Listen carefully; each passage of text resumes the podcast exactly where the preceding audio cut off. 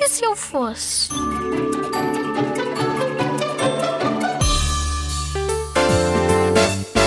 Por um lado, eu gostava de ser um cão porque, primeiro, não tinha de ir à escola e, segundo, porque davam vestinhas e tratavam bem de mim. Mas, por outro, não gostava porque há cães abandonados e eu não gostava de ser um cão abandonado.